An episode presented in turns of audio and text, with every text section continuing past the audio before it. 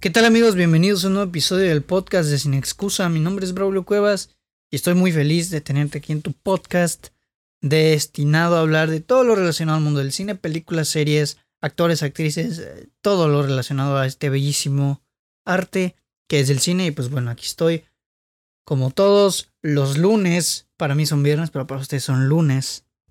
Como todos los lunes, pues para traerles este bonito episodio que es muy interesante, ¿no? Antes de empezar, vámonos con el spam diario, o más bien el spam semanal. No se olviden de seguir el podcast que está disponible en absolutamente, bueno, no absolutamente todas, pero sí la mayoría de plataformas digitales en las que puedes escuchar podcast. Spotify, Apple Podcast, Google Podcast, Anchor, YouTube, Amazon Music. Creo que igual estamos en Spreaker, en varias. Entonces ahí puedes encontrarnos. Eh, no olvides seguir las páginas de Instagram, Facebook, Twitter, ¿no? Para que no te pierdas de ningún tipo de contenido. Ahí subimos cosas interesantes también. Así que bueno, dicho el spam semanal, déjenme conecto el mouse porque como tengo la computadora aquí enfrente, se me dificulta controlarla sin el mouse. Ahí está. Y bueno, como ya vieron en el episodio, o más bien el título de este episodio, hoy vamos a hablar de una cosa bastante interesante, tediosa un poquito, pero sí que es muy, muy, muy... Ay, se movió el micrófono muy, muy, muy, muy interesante.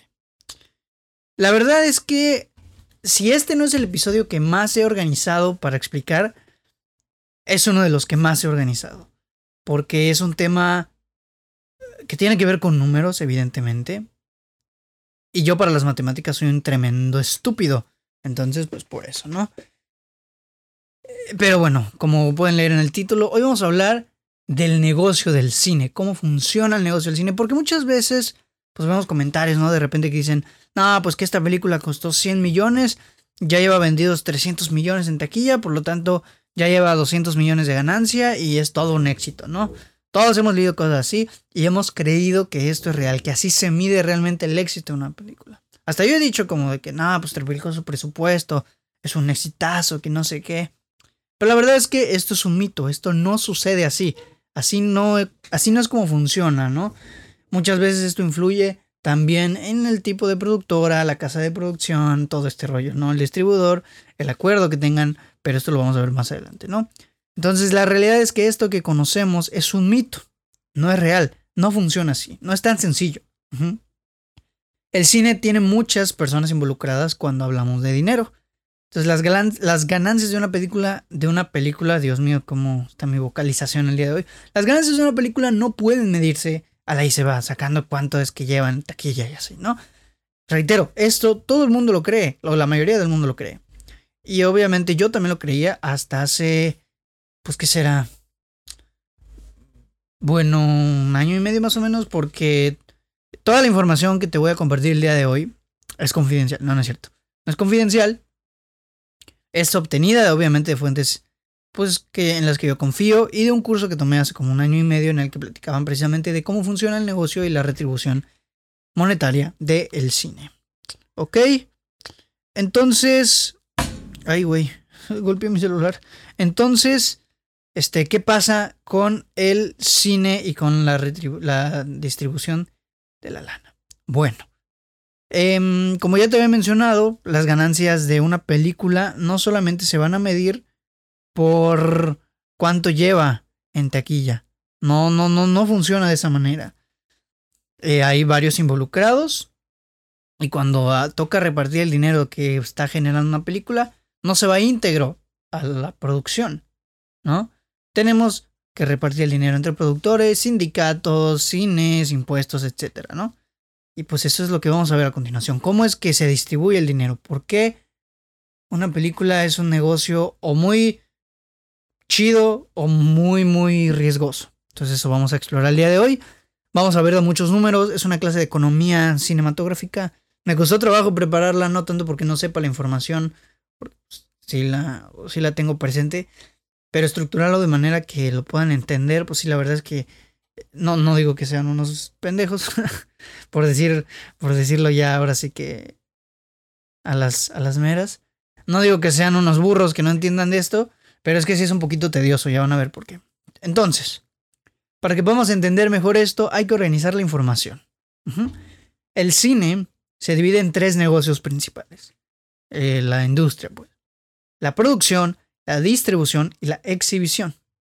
¿De qué tratan estas? Bueno, la producción consiste, pues tal cual, en que los productores o la casa productora que en un futuro va a vender la película a, una a un distribuidor. Y pues pueden pasar varias cosas. Puede pasar que una productora encargue la película y al final solo se lleve cierto dinero, ¿no? También puede pasar que la producción ponga ahora así como un inversionista y se arriesgue para acercarse a un distribuidor, intentar venderle la película, ya sea pues de manera personal, decir que, oye, men, tengo una película, ¿te interesa, no? O metiéndola a festivales, que es la mayoría de los casos.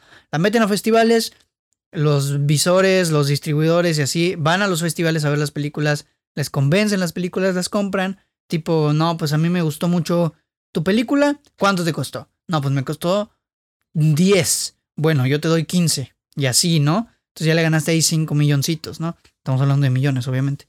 Dice, ok, yo te doy 15 y ahí quedamos, ahí muere, ¿no? Ahí acaba la chamba de la producción.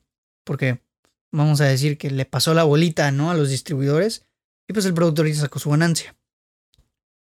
A veces, obviamente, es una pérdida total, porque hay miles de películas que desafortunadamente nunca son compradas por ningún distribuidor y por tanto no pueden ser exhibidas.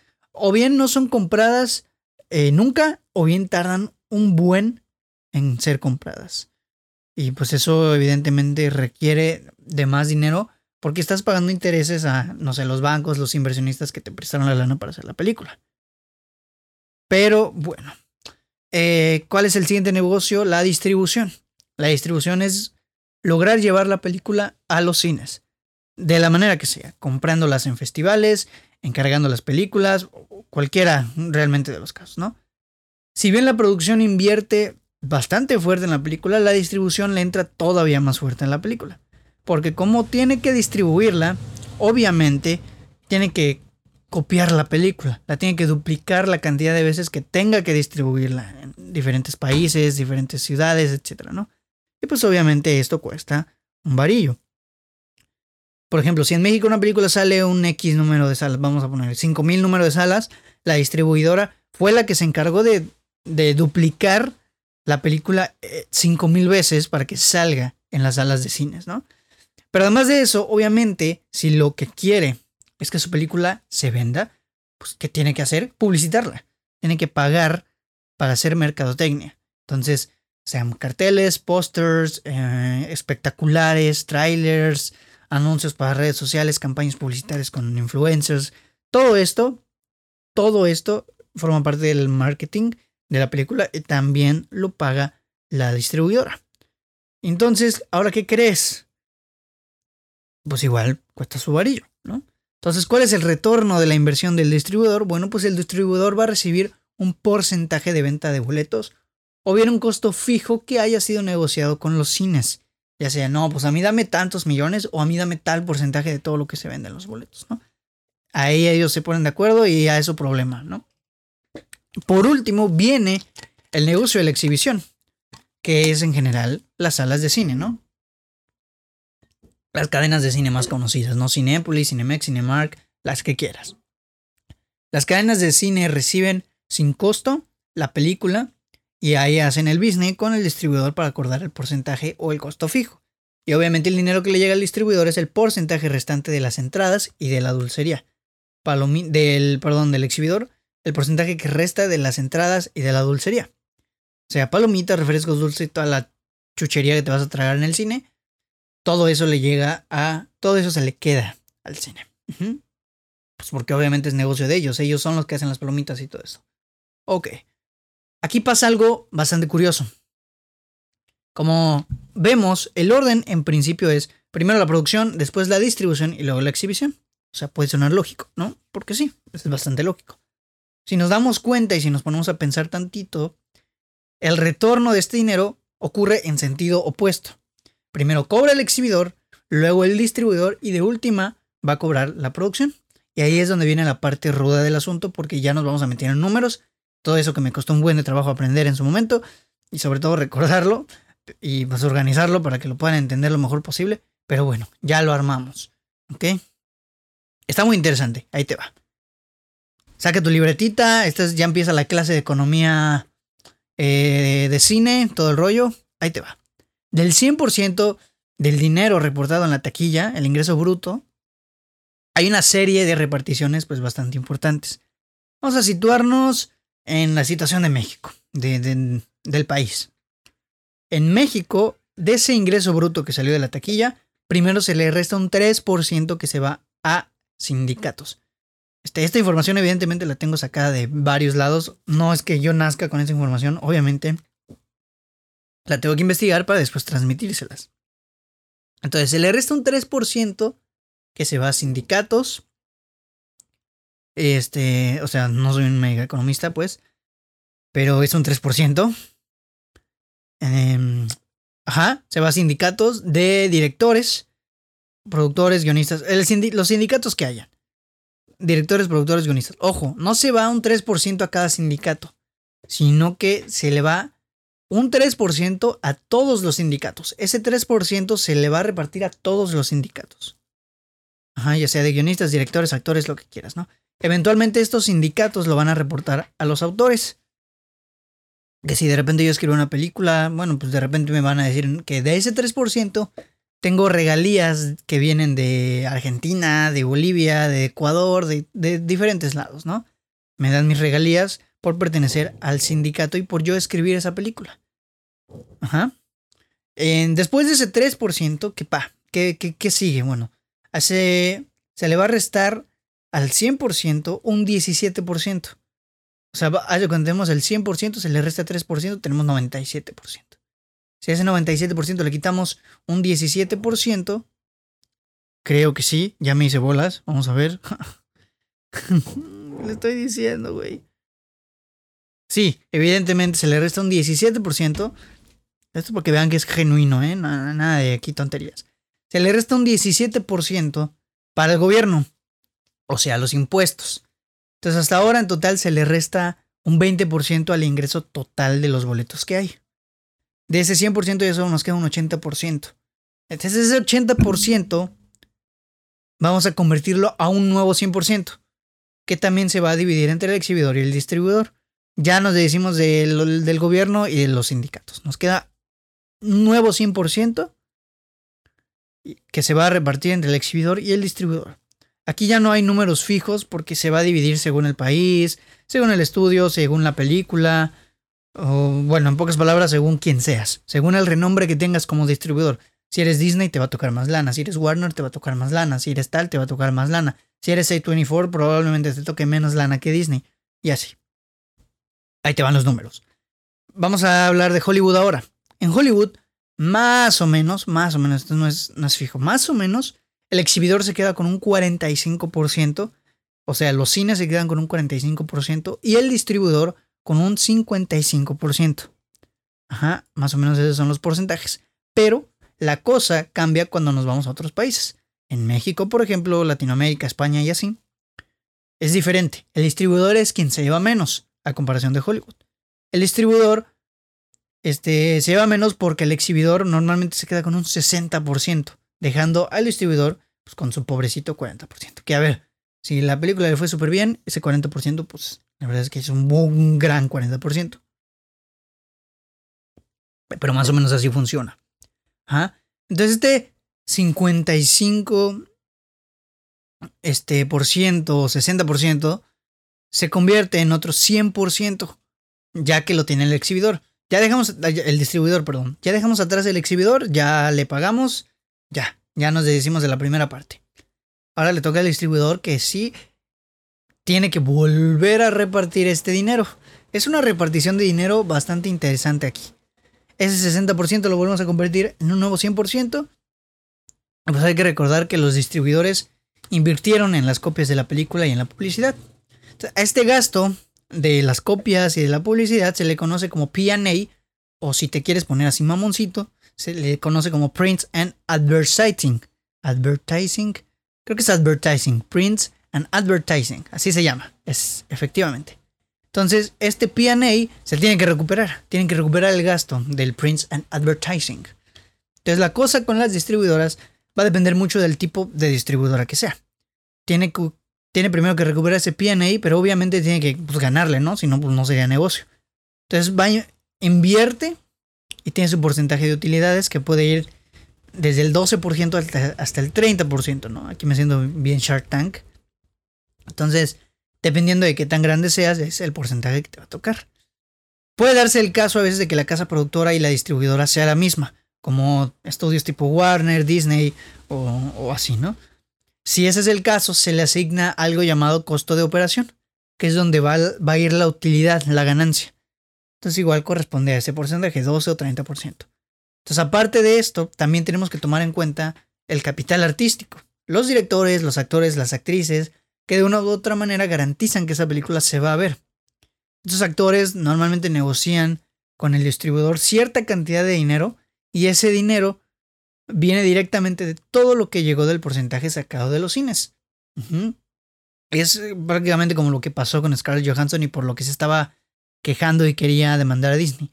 Porque ella negoció con Disney, no, pues a mí dame un porcentaje de la taquilla que se va a estrenar en Disney. Como la película no se estrenó, como la película se estrenó simultáneamente en Disney Plus y en cines, no ganó lo mismo en cines. Por lo tanto, Scarlett dijo, no, hombre, me va a tocar muchísimo menos de lo que habíamos acordado, entonces yo te la voy a ensartar y te voy a demandar. Más o menos por eso, porque estaban haciendo un negocio por ahí. Ajá. Las cantidades van a depender, o sea, la cantidad que gane el actor, el director y así, va a depender de cuánto marketability tenga el actor o actriz. El marketability es, tal como su nombre lo dice, la habilidad mercadológica que tiene un artista. Es decir, cuánto puede vender, cuánto es capaz de influir su imagen para que la gente vaya a ver una película. Muchos actores con mucho marketability. Por ejemplo, ahorita La Roca tiene muchísimo marketability, tiene mucha retención en, salas de cine La Roca. Y, por eso le llega una buena la nota, ¿no? Scarlett Johansson tiene muchísimo, Anya Taylor Joy también. Hay, hay varios, hay varios. Varios ejemplos. Entonces, lo que queda entonces de toda esa repartición se va para la casa productora y nuevamente convertimos el restante en un nuevo 100%.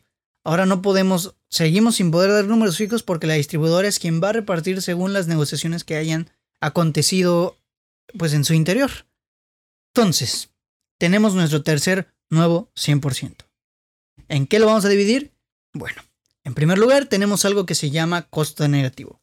El costo de negativo es lo que costó hacer la película, lo que costó la producción de la película. Ya sea dinero que salió de un fondo cultural, de un fideicomiso, un inversionista, etc. Sea quien sea, ese dinero se tiene que recuperar.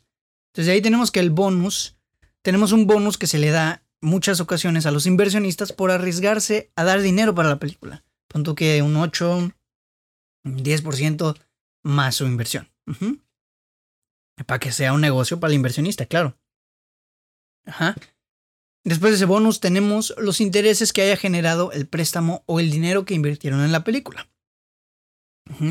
De repente que pidieron un préstamo para un banco, obviamente corren los intereses y hay que pagar la cantidad de dinero correspondiente a los intereses que hayan transcurrido desde que se produjo la película hasta que está recibiendo ganancias del cine.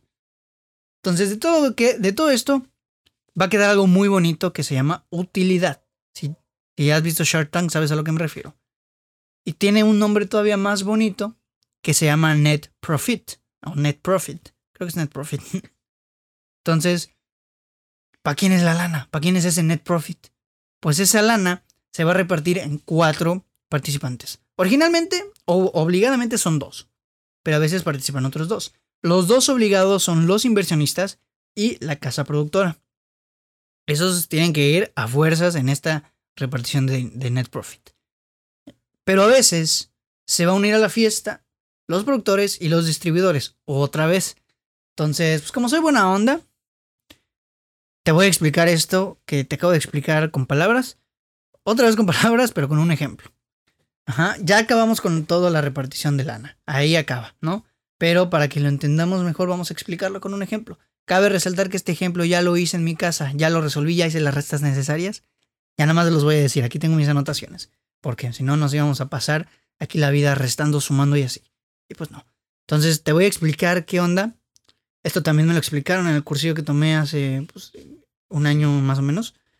Y es muy necesario para que podamos entender este show. Entonces voy a, vamos a ponerte el ejemplo. Ahí te va la grandota. vamos a suponer que esta película se llevó a cabo en México. Ajá. Y el costo de negativo de esta película es de 40 millones de pesos. Esta película costó 40 millones de pesos. Ajá. En el PA vamos a tener que se invirtieron 50 millones de pesos.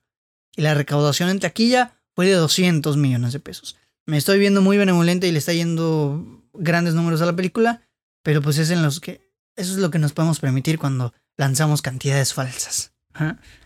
Ok, entonces, como repaso, de costo de negativo tenemos 40 millones, PA tenemos 50 millones y recaudación en taquilla fue de 200 millones. Entonces, vamos a contar. Recaudó en taquilla 200 y le tenemos que quitar 20% de impuestos y sindicatos, que son 40 millones. Eso se va para los sindicatos y para los impuestos. Ajá. Entonces nos quedan 160 millones del dinero total. Este dinero se va a dividir, supongamos que micha y micha. 50% para el exhibidor y 50% para el distribuidor. Vamos a decir que son cuates y arreglaron las cosas que en micha y micha. Entonces, el cine se va a quedar con 80 millones y el distribuidor igual se va a quedar con 80 millones. Entonces, ahora que el distribuidor tiene su dinero, sus 80 millones, que son su nuevo 100%, vamos a poner que se quedan con un 20% de utilidad, que en este caso serían 16 millones. Nos quedan 64.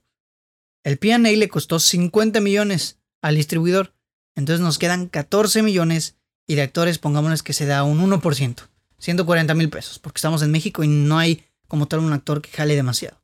Lleva un 1%, 140 mil pesos. Ahí está. Ajá. ¿Necesitan repaso o no? Como si me fueran a contestar. No, ya, ya lo tienen. Ok, ya tenemos eso, eso así. Ajá. ¿Cuánto nos queda? Exactamente 13 millones 860 mil pesos. De 200 millones, de toda la repartición que hubo, nos quedan 13 millones. Vamos a redondearlo en 13 millones. Entonces, esto es lo que el distribuidor le va a entregar a la casa productora. El distribuidor ya tiene su la nota, ya se arreglaron ahí arriba, ya está. Entonces, estos 13 millones se van a convertir en el 100% de la casa productora. Ojo, 13 millones de 200, ahora son 13. Entonces ahí te va la buena. Vamos a decir que la película costó hacerse 20 millones. Estamos en problemas porque tenemos un resultado negativo, estamos en números rojos. Si la película costó 20 y solo estamos obteniendo 13 varos de ahí arriba, tenemos un resultado de menos 7 millones. Es lo que nos arroja la suma, ¿no? Entonces la casa productora y los inversionistas están perdiendo su dinero, ¿no? Por eso muchas veces decimos que una película no es exitosa hasta que no triplica o cuadriplica su número de producción, su cantidad de producción, porque después de toda esta de repartición de dinero, si cuatriplicó, si duplicó, si quintuplicó la producción o el dinero en taquilla, evidentemente hay más gancho de que no haya una pérdida de dinero como está ocurriendo aquí hay más chance de que no pierdan dinero y que le ganen tantito más. Cuestión de lógica, mientras más lana haya, menos dinero se va a perder. Así de sencillo. Entonces, no nos vamos a preocupar todavía, todavía no acabamos. Tenemos otras opciones, otras ventanas de proyección, otras posibilidades que nos van a permitir ganar un poquito más, ¿no? Y estas son los eh, Blu-rays, los DVDs, los Beyond Demand, que son los pagos por evento, la televisión, el streaming e incluso podemos contar los camiones y los aviones en donde se ponen estas películas. ¿Ok? Entonces, ahí te va. Aquí es donde las productoras pueden ganarle más lana. Pero pues, ¿de cuánta lana estamos hablando? Pues eso va a depender de la taquilla. Estos lugares o estas posibilidades, estas ventanas te dicen, si llegaste a 100 millones en taquilla, yo te voy a dar tanto. Y así va subiendo o bajando según sea el caso. Si ganaste a 200, yo te voy a dar tanto. Obviamente más, ¿no? Entonces de esa manera ya te vas a asegurar una especie de retorno de, tu lana. Ya estás obteniendo un poquito más de, de dinero. Entonces, siguiendo con el ejemplo, teníamos 200 millones en taquilla. Hagamos un supuesto de que por Blu-ray te van a dar 4 millones. Por Beyond Demand te van a dar otros 4. Netflix te va a dar unos, no sé, 5 millones. Y así nos vamos este, este, con todas, ¿no? Al final pon tú que te van a retornar unos 15, 16 millones de pesos. Este, Bueno, vamos a ponerle 20. te van a retornar 20 millones para que sean cantidades cerradas. 20 millones de, de pesos entre todas estas ventanas. Entonces, sumando de nuevo, tenemos que a la productora le quedaron 13 millones, más los 20, ya tenemos 33 millones de pesos. Es importante aclarar que esto se va a repetir por país. Aquí es donde no, como que tenemos un respiro, ¿no? Se va a repetir por país. Las ventanas se van a contar por país, es decir, en México ganaste aquí, todavía falta que te llegue de Estados Unidos y tal, ¿no? Entonces, la ganancia llega de los otros países y pues esto, investigando más o menos cuánto es el porcentaje de ganancias que llega de otros países, la mayoría coincide con las cantidades de México. La mayoría siendo que los países están siendo agrupados, ahorita vas a ver por qué. Entonces, para no hacer unos bolas, vamos a decir que todos los países le dieron 20 y México se quedó con 33. Entre México, Estados Unidos, Latinoamérica, que ya estamos unificando toda Latinoamérica, Europa, unificando toda Europa y el resto del mundo, unificando todo lo que restó. Entonces en México, Estados Unidos, Latinoamérica, Europa y el resto del mundo se hacen en total 113 millones de pesos. Porque cada uno aportó 20 y México obtuvo 33. Entonces, a estos 113 le vamos a restar el costo negativo, que son 20 millones. Nos quedan 93 de ganancia que en este caso es nuestro net profit. Este 93, ya ven como de, de 13 millones, las ventanas nos dieron 93. Obviamente este dinero va a variar. No siempre funciona igual porque no siempre a la película le va bien. ¿Ok? Esto es un supuesto, es para que vean cómo funciona. Nos quedan 93 millones de net profit. Entonces este net profit, como te dije, normalmente se divide entre la productora y los inversionistas. Entonces vamos a suponer que se van Micha y Micha. Entonces tenemos que le quedan 46 millones y medio a cada entonces, ahí es donde acaba ya todo. Ahí ya queda. 46 millones se van para los inversionistas y 46 para la casa productora. Y entonces ahí es donde acaba el business completo del cine. De 200 millones que ganó en taquilla, vemos cómo se fue repartiendo entre todos lados. Te toca a ti, te toca a ti, te toca a ti, hasta llegar al final. Y evidentemente esto, pues va a a variar, ¿no? Este, hay una cosa que se llama dinero duro y dinero suave. El dinero duro es el dinero bruto de un inversionista, el dinero suave es el que viene de fondos de cultura, de los fideicomisos y así, ¿no? Que, y, por eso podemos llegar de repente a una reflexión por ahí de lo importante que son los fideicomisos en, en los países, ¿no? Que aquí en México cancelaron los fideicomisos de cine. Entonces, estos fideicomisos son muy importantes, estos fondos son muy importantes porque estos van a sopesar la carga monetaria densa que recibe una película. Estos fondos te dan lana para que tú puedas hacer tu película y ahí ya estás sopesando un poquito más pues toda la lana y todo el mundo. Es un negocio en el que gira obviamente mucha lana. Este... Y pues esto nos puede conducir a, a, muchas respuestas. Aquí obtenemos muchísimas respuestas. Ahora que ya sabemos cómo funciona este negocio y por qué a veces pues la lana no siempre resulta tan buena, por eso se dice, no, que fue un fracaso porque no recibió tanto dinero. Pues evidentemente, obviamente influye la taquilla, la taquilla va a ser la que diga cuánto va a recibir la casa productora y cuánto va a regresar, cuánto va a ser el retorno de inversión. Mientras más dinero haya, más dinero ganas. Es cuestión de lógica, así funcionan los negocios. Y es por eso que a veces las casas productoras mexicanas optan por mandar películas que, cree que va a vender más. Muchas veces nosotros decimos, no, es que cine mexicano, la verdad es que la ventana mexicana, las casas productoras mexicanas no mandan películas buenas, hacen pura porquería. Y es que no, no es que hagan pura porquería, hacen de todo, hacen buenas películas, malas, hacen de todo. ¿Ok? Hacen de todo, pero ellas le apuestan más a estas películas que venden más o a las películas que piensan que van a vender más. Obviamente, en México, desafortunadamente, una película como La Camarista no va a vender más que una película como No Manches Frida o como Cindy la Regia. ¿Por qué? Porque es cine meramente comercial que a la gente le gusta y que la gente va a ver. A la gente mexicana y a la comunidad latina de Estados Unidos les encantan esas películas. Entonces, evidentemente la casa productora apuesta más por una película que sabe que va a vender más, porque no le conviene perderle en taquilla. Es por eso que vemos situaciones que películas como, sí, No Manches Frida, obtiene muchas más salas que una película como La Camarista, que ahorita sin señas particulares, que es de una... La distribuidora es del mismo Cinepolis, creo. Es ahí donde vemos por qué las casas productoras hacen lo que hacen y por qué nos damos cuenta de que el cine es un negocio. Desafortunadamente o afortunadamente el cine se ha posicionado de manera que puede remunerar a quienes participan en él y es un negocio. Así funciona. No es culpa de los cines que exhiban más. Evidentemente los cines tienen que ganar, las casas de tienen que ganar, entonces no podemos tirarle caca a los cines porque exhiben más una película comercial mexicana que son comedias románticas baratas a una película como Sin Cines Particulares o cualquier película tipo independiente mexicana. No podemos recriminar a los cines o a las productoras porque ya vemos cómo funciona el negocio, ya vemos que no le conviene porque hay una serie de distribución de dinero arriba bastante densa, a veces injusta, en el que el dinero que recibe de taquilla no, no se va íntegro a la casa productora, tienen que repartirlo.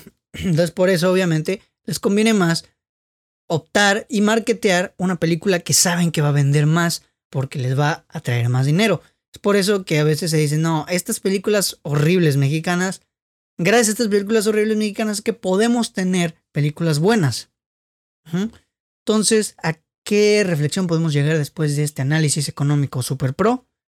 Precisamente a que no hay que recriminar a los cines y a las productoras por exhibir películas, comedias románticas baratas, porque es un negocio y así funciona y a ellos obviamente le tienen que ganar.